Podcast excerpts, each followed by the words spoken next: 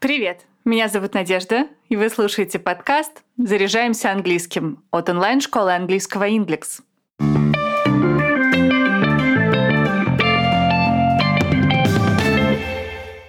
На уровне Elementary многие ошибки возникают из-за расхождения грамматических и стилистических правил английского и русского языков. В новом выпуске расскажу о типичных ошибках, которые допускают студенты с начальным уровнем владения английским, и, конечно, объясню, как их избежать. Если вы говорите о человеке и хотите добавить какую-то дополнительную информацию о нем, используйте союз who. Which можно употреблять только по отношению к неодушевленным существительным. I also was wondering just a little bit about the man who brought him here. Married to Женат на, замужем за – это устойчивая фраза, которую нужно запомнить. Поэтому неправильно говорить married on или married with. Lady, you come hither to be married to this count. I do.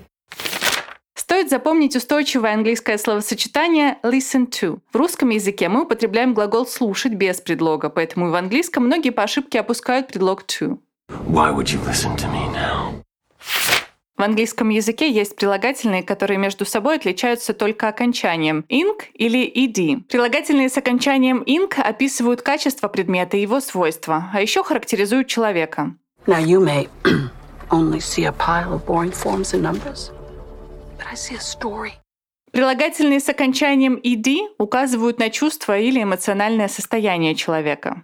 I got bored one day and I put everything on a bagel. Если вы используете в предложении глаголы и хотите обозначить, что кто-то хорошо делает что-то, то вместо прилагательного good используйте наречие well. При этом само наречие ставится после глагола, а не перед ним. You've done well here.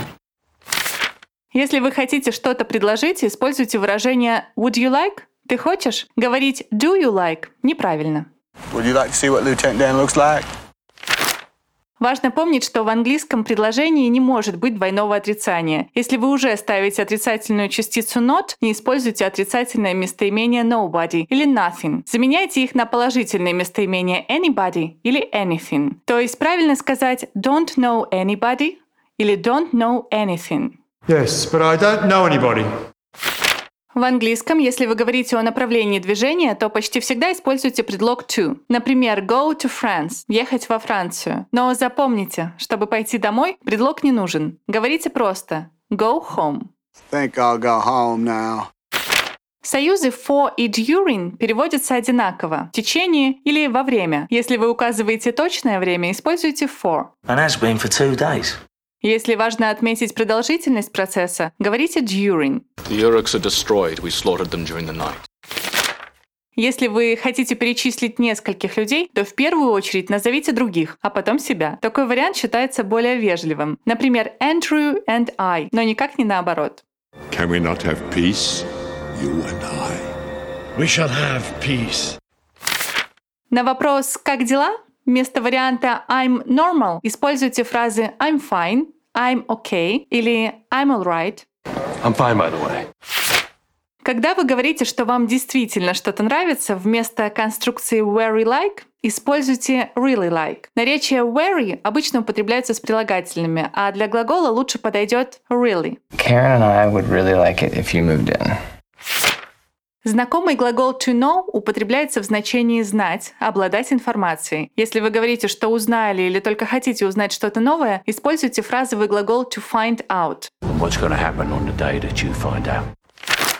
В русском языке мы говорим чувствовать себя, но в английском будет ошибкой сказать to feel myself. To feel — это возвратный глагол, поэтому к нему не нужно добавлять возвратное местоимение. Например, myself, yourself, himself, ну и так далее. Также после глагола правильно ставить не наречие, а прилагательное. The hug made you feel good. Yes.